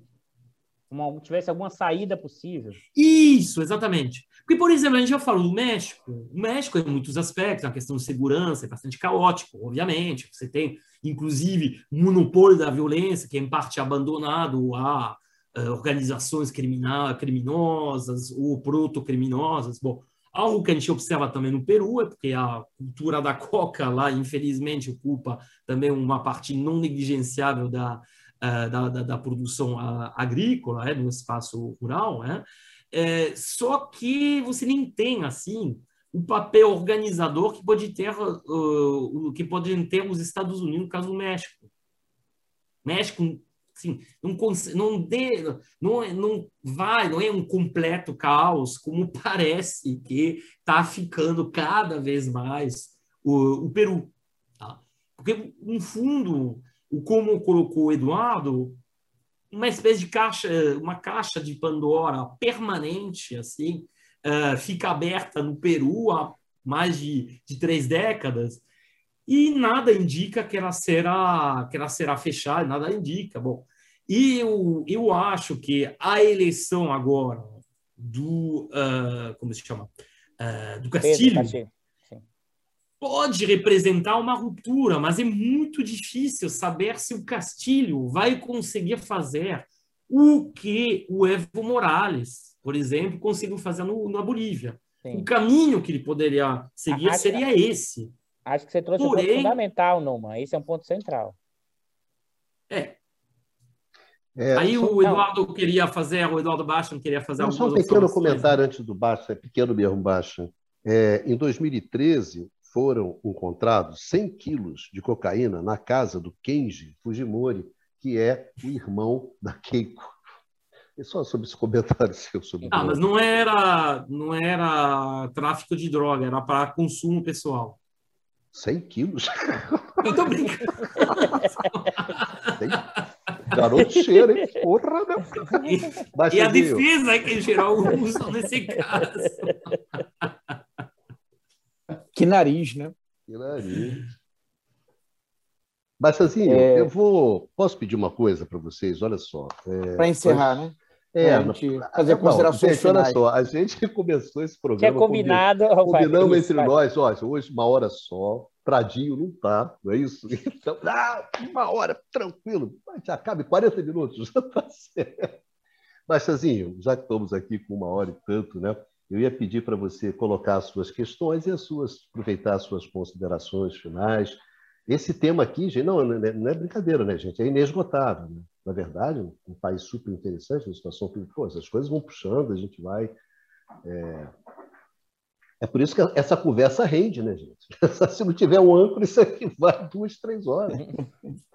Mas vocês sabem que tem um Agora, podcast legal o âncora, não, o Até o âncora joga de, de né, golinha, né? Isso, Mas é, é, tem um podcast legal que chama-se Xadrez Verbal, lá da Central 3, que é sobre relações internacionais. O, o, o, Matias Pinto, o pessoal Poxa, a rapaziada faz um podcast de cinco horas, cara. Todo mundo fala tempo, né? às vezes olha assim, meu Deus, é um podcast quinzenal, né? Mas que interessante, bastante interessante lá do xadrez verbal da rapaziada, mas, pô, cinco horas. Aqui também, cara, hoje eu entendo isso. Se deixar esse negócio, faz três horas aqui. Comprado, então, três horas, quatro horas, tranquilo. Machazinho, beijão, suas considerações finais. Vou, vou, vou falar e depois vou, vou sair, que eu tenho, tenho que acordar cedo amanhã. O Baixa não tem jeito, ele vai falar não, você vai até o final hoje. Ah, não pode. É, isso. Hoje não, isso a gente não, não vai aceitar. Não, essa, hoje, essa... não, hoje ah, não. eu, eu, não estou pedindo autorização, estou comunicando. Bom, vou fazer que nem a Carol, e se for embora, não precisa voltar. ela, ela nunca me falou isso, até, até agora. Até agora. Vai, deixa eu bater na madeira, né? É, vai ter na madeira. É. Não, o, que eu, o, o comentário é o seguinte, é, as, as, últimas palavras, né? Breves, breves palavras.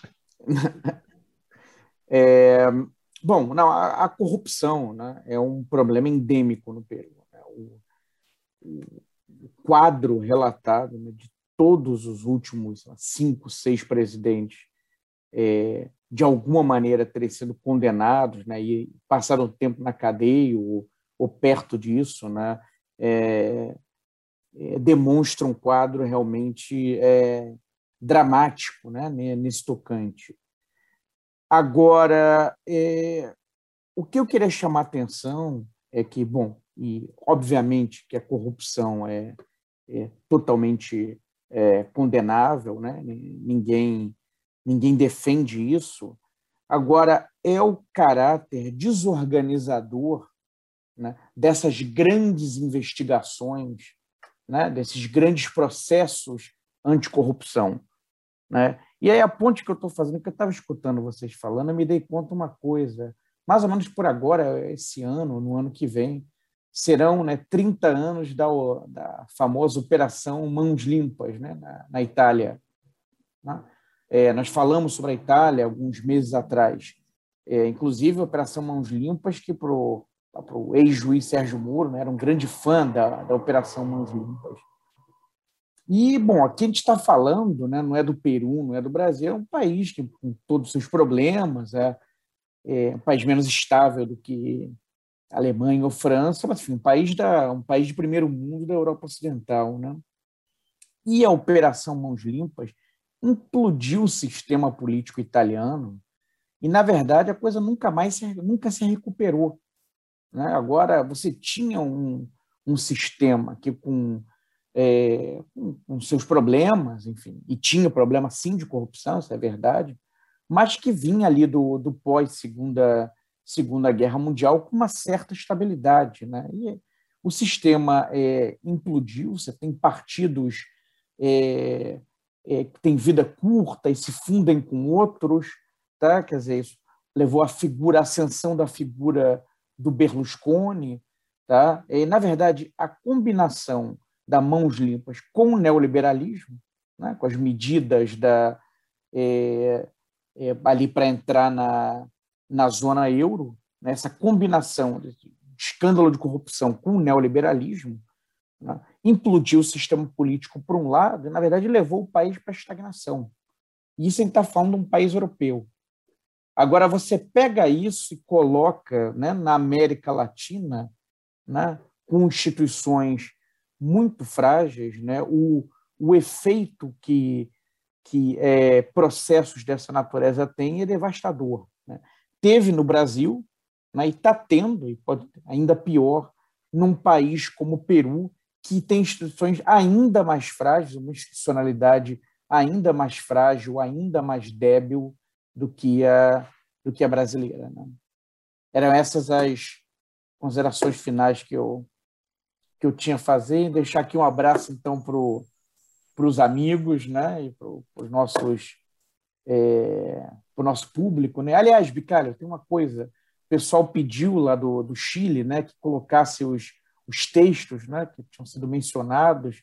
Eu tinha que passar um, Vou, vou, passar isso, né? Tem, Valeu. É, pagar essa dívida. Pagar essa tá? dívida. Tá? É isso aí. É Mas, isso. Assim, um abraço beijaço, a todos. Brigadão. Valeu teve jeito, ele foi bom dia, né? Não é aquela jeito, coisa né, que diz. É, bom né? dia, meia-noite. Vou mesmo, é, né? Dizer, amanhã já é hoje, né? Amanhã já é para variar, né? Estamos na madrugada. É. Parece programa é da Nelson Alves, que ninguém vai conhecer, mas tudo bem, na madrugada. Meu amigo e minha amiga. É, é isso. isso. Tchau, tchau, Dudu, pessoal. Valeu, Bechão. Vamos lá. Beijaço. Dudu, oh. suas considerações finais. Vou tentar ser breve, porque a gente. Como já... é que o Baixãozinho foi embora mesmo? Foi, ele não tem jeito, canto, não. Rapaz. ele não tem jeito, não, não adianta. Ah, vou falar com a mãe dele, vou falar com a mãe dele, pode deixar. vou falar com a mãe dele e vou reclamar. Vai lá, Dudu, encerra não, aí. Eu acho que eu acho que eu vou encerrar, na verdade, com a vitória do, do Pedro. Né? O que é que significa essa vitória? A gente não sabe ainda, como o Numa alertou muito bem, se ele conseguirá ou não levar a cabo metade das propostas dele, ou um terço, ou dois terços, ou, ou o que é que ele conseguirá levar adiante, dado que ele propôs. Porque durante a campanha ele está propondo reestatização da questão mineral. E hoje já isso já virou mudança é, tributária e não estatização, como o Numa bem alertou, do que foi a questão na Bolívia. Mas eu queria chamar, e eu queria destacar, por quê? Independente aqui do que vai acontecer daqui para frente ainda, acho que a vitória eleitoral traz um, um sinal, uma perspectiva que acho que é importante para pensar a América Latina hoje, e especificamente a América do Sul. Eu realmente, eu até conversando aqui com os colegas antes, eu acho que tem uma mudança importante no mínimo eleitoral. O modelo neoliberal clássico, como foi implantado na América Latina, e mesmo os modelos híbridos, sabe, não? E mesmo aqueles que adotaram essa uma discussão que manteve o modelo neoliberal e avançou em algumas questões sociais, eles hoje não cabem nas expectativas de parte expressiva desse eleitorado e dessa população da América do Sul. Tá? E, e, por que isso? Aí, novamente, eu vou voltar um pouco do que eu falei na primeira fala e vou talvez detalhar um pouco melhor é que, mesmo com toda a concentração de renda nesse período, mesmo com todas as questões, mas você teve crescimento econômico. E esse crescimento econômico, sim, gerou uma incorporação de segmentos importantes da sociedade a sair da condição de miséria absoluta. Porque aqui tem um que é a miséria absoluta. Eu costumo dizer o seguinte: para mim, a miséria absoluta causa letargia. A miséria extrema causa letargia e não luta e não força de transformação. Como você teve aqui um soluço, que é um soluço, que é muito pouco, dada a profunda desigualdade peruana, né? mas esse soluço cria condições de representatividade. Ou seja, a chamada classe média tradicional, que ele chamou de centro, que é uma maluquice isso, que na verdade, o que é que esse centro que esse pessoal está buscando? Que como essa candidata de esquerda que o Bicalho ressaltou, não conseguiu agariar votos porque ela foi mais para o centro.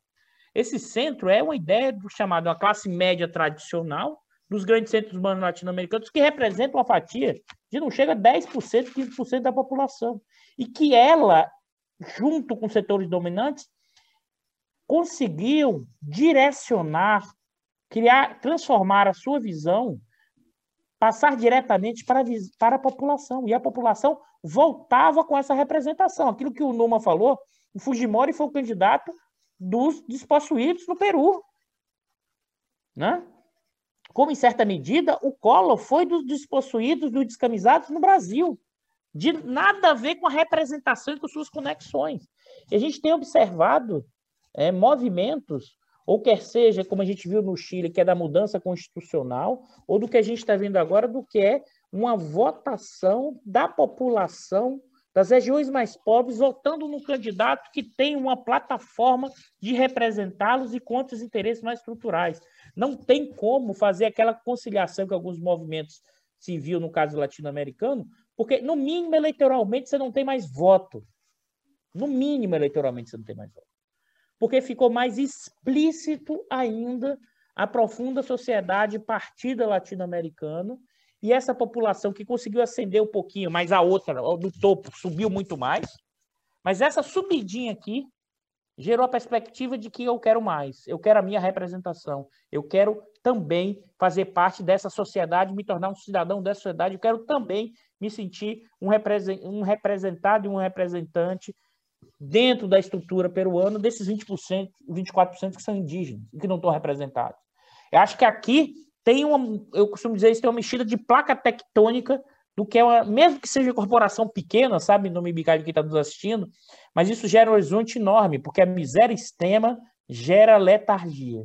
E esse primeiro soluço, e as pessoas vão querer em perspectiva. Acho que esse é um, um cenário importante, e aí o quanto o Pedro vai conseguir avançar, é um, aí é muito mais agora o desejo do que ter capacidade de avaliar nesse cenário de profunda incerteza, nesse cenário em que os setores dominantes peruanos são um retrato dos setores dominantes da América do Sul e da América Latina e que não consideram o povo como pertencente à mesma espécie do que eles são. Consideram com seres de segunda, terceira ou quarta classe e basta ver preferiram se aliar com a extrema direita peruana do que se aliar com quem? Com um camponês pobre professor de escola secundária, né, que caminhava 15 horas para dar aula em escola sec... secundária, não, pessoal, escola primária, no interior, caminhando 15 quilômetros para conseguir dar aula para a população mais pobre. Então, esse cidadão, ele é o quê? Um perigo comunista, ele é... A questão social na América Latina é uma questão de polícia e assim que opera os setores dominantes, e o Peru é a expressão muito clara desse processo, e que necessitará lutas longas em um momento de incerteza do que está por vir. É, é Dudu, o Pedro é um homem que mora numa casa de chão, né, de terra batida, né? É para você ver, um homem extremamente simples. Obrigado, Dudu. Beijaço. Valeu pela sua contribuição. Grande Numa Mazati. Vai lá, Numa. Dá o seu encerramento tampouco me avançaria é, numa tentativa de, é, de futurologia né, em relação ao que vai acontecer, mas o que eu acho que a gente tentou fazer hoje é, é mostrar ao mesmo tempo as idiosincrasias do caso peruano e como ele se insere, obviamente, no contexto latino-americano, particular sul-americano, onde a gente tende a observar assim, fenômenos uh, bastante parecidos, né? tanto do ponto de vista econômico quanto social ou político. E uh, tem um elemento que caracteriza o, a, a economia uh, peruana, que na verdade se reflete uh, justamente nessas questões sociais e políticas, que é a existência de uma característica identificada lá atrás pelos autores fundadores do estruturalismo latino-americano, que é a existência de uma profunda heterogeneidade estrutural no Peru. Ou seja, você tem a coexistência na economia peruana, como foi apontado lá no início da, uh, do programa Peru Eduardo, quando ele fez a análise setorial né, uh, da economia, de setores modernos que correspondem assim ao setor exportador, o setor mineiro exportador, o setor, o, setor agrário exportador, né? tanto na produção de, vamos dizer, de produtos agrícolas, quanto na produção também de produtos agrícolas transformados, né? de bens do agro, da indústria agroalimentar, e depois com também um setor de serviço moderno, e ao lado disso, você tem esse subemprego, esse desemprego uh, disfarçado, essa oferta ilimitada de mão de obra, né, já identificado pelo Arthur Lewis em 54, característica dos países uh, em desenvolvimento, né, desses países, que corresponde a uma parte significativa uh, do setor agrícola, onde você tem uma, uh, uma intensidade de capital muito limitada, você não teve modernização, você tem uh,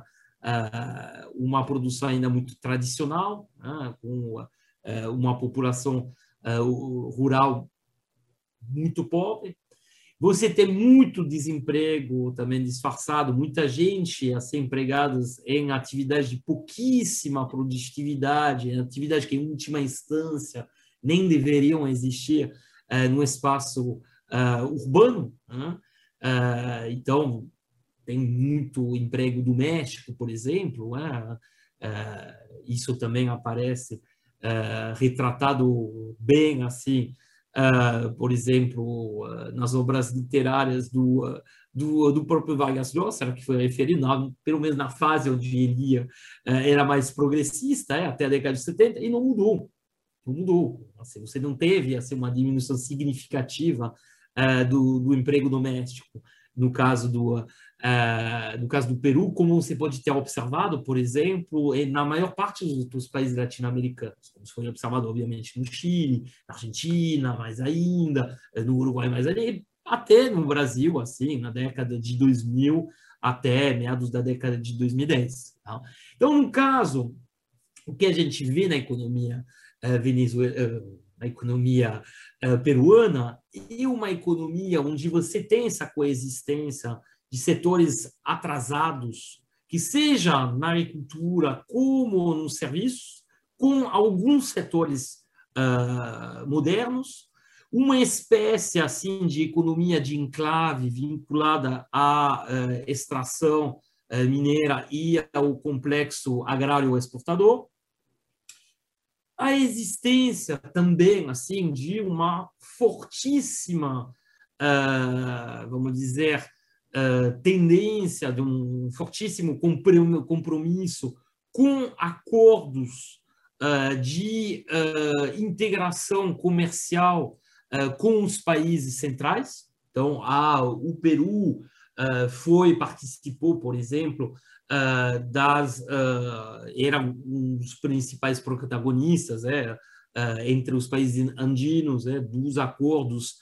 chamados acordos transpacíficos, é, que foram carregados durante a presidência do Obama, ou que foram meio interrompidos é, pelo, pela presidência do, do Trump, mas que, ao que tudo indica, podem ser retomados com, com o Biden, é que são acordos de livre comércio, então o Peru tem essa, uh, claramente, essa uh, tendência integracionista, que é defendida, obviamente, uh, por um amplo espectro é, da, do mundo político.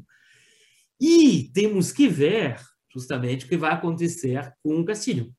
O Castilho, como foi colocado pelo Eduardo Costa Pinto, originalmente, assim, tem a priori, pelo menos na, na plataforma eleitoral dele, uma proposta uh, que é muito de repartição uh, das uh, riquezas mineiras em particular. Bom, aí, visivelmente, a nacionalização seria abandonada para, vamos dizer, adotar uma maior tributação justamente desses recursos. Né? então, temos que ver o que vai acontecer não sei o quanto assim isso vai se materializar por uh, programas sociais, programas de distribuição de renda, programas também de fornecimento de bens públicos através de infraestrutura, através de infraestrutura de transporte, da, do, de um melhor acesso, o acesso pelos, pelo menos de maior qualidade né, a, a serviços de educação, serviços uh, de saúde, é, que, pela, que, que são uh, fundamentais ainda mais nesse, uh, nesse contexto de pandemia. Então, vamos ver o que vai acontecer. No fundo, o que a gente poderia imaginar é que o Peru, em certo aspecto, deveria seguir, como já coloquei, a via boliviana. Mas isso acontecerá? Não sabemos. Veremos, veremos. Obrigado, Numa. É, eu acho que, é, vendo esse programa, né, um determinado eixo, eu sempre imagino o Peru, né, quer dizer, você tem a questão do neoliberalismo, a corrupção e o desmonte das instituições. Eu acho que nesse momento, Numa, quer dizer, o Peru tem diante de si escolhas, né? A sociedade peruana tem escolhas a serem feitas. Né? Uma escolha é você seguir nesse desmanche. Você seguir nesse desmanche das instituições, na fragilização das instituições, o que levará a conflitos, fragmentações, processos bastante preocupantes. Uma outra alternativa é você fazer uma recentralização, né, Dudu? Uma recentralização autoritária, o que também teria impactos bastante significativos que, no que, Peru. Que a Keiko, a Keiko chegou a cogitar isso. Exatamente. Então, de você fazer uma recentralização de poder e você reconfigurar uma institucionalidade né, antidemocrática, autoritária, excludente. Essa é uma escolha que você pode fazer. E outra, Sim, isso é acho... o fujimorismo, né? na isso, verdade. A o volta que daquele é... fujimorismo, né? mais radical, né? a terceira etapa né, do, do Fujimori. E, finalmente, eu acho que tem a proposta do Pedro, que é uma proposta... Bom, a proposta ele passa um pouco sobre a proposta chilena, que é a questão de uma Assembleia Nacional Constituinte, né? a ideia de você fazer uma reconfiguração, uma refundação de uma institucionalidade mais democrática, popular, né, soberana. Então, eu acho que o Peru está diante dessas escolhas, né? e que diz respeito também de quais serão os caminhos que a democracia vai seguir na América Latina. Mas, Dudu, acho que é, é, o Peru não é o único para o qual serão colocadas essas escolhas na América Latina. Né?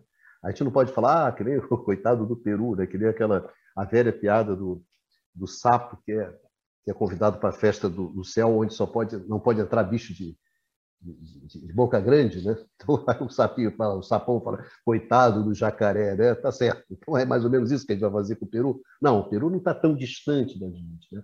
E as escolhas peruanas não estão tão distantes das nossas escolhas, das escolhas colombianas, né? Como a gente viu, das escolhas do Chile, das escolhas da América Latina. Cada vez fica mais difícil você compatibilizar um sistema econômico, um capitalismo acelerado 4.0 com a democracia. Pelo menos aqui abaixo do Equador, essa questão é uma questão que está sendo colocada. Então, no mínimo, no mínimo que a gente espera é que a vontade do povo peruano seja respeitada. Né? Aquela vontade que foi expressa nas urnas é, seja é, Tem, Bicalho, a, democra a democracia não só abaixo do Equador, também já dando sinais de esgotamento acima da linha do Equador, dado esse capitalismo 4.0 também no centro que é a grande discussão desses conversas. Né? Esse conversa sobre o mundo contemporâneo são conversas sobre esses tempos de capitalismo turbinado e de desigualdades geradoras de conflitos né, políticos, econômicos bastante acentuados. Senhores, um beijão para todos, um enorme abraço, um agradecimento aos nossos amigos, às nossas amigas né, que nos acompanham aqui nessa. Manda o pessoal, quem ficou até agora, Bicalho, marcar o sininho, marcar, o, marcar sininho. o sininho.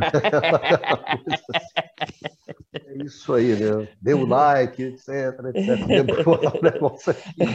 Quem aguentou ficar até o final, vô, tem que ser Coitado essa altura. Cara, né? Tem que ouvir isso. É isso aí. Um beijão para todos, um beijão para todas. E a gente se, né, se encontra aqui é, no canal do Instituto de Economia da UFJ, é, é, nos conversas, né, nesse nosso programa, que é o Conversa sobre o Mundo Contemporâneo. Dizer, um beijão a todos, se cuidem e vida que segue.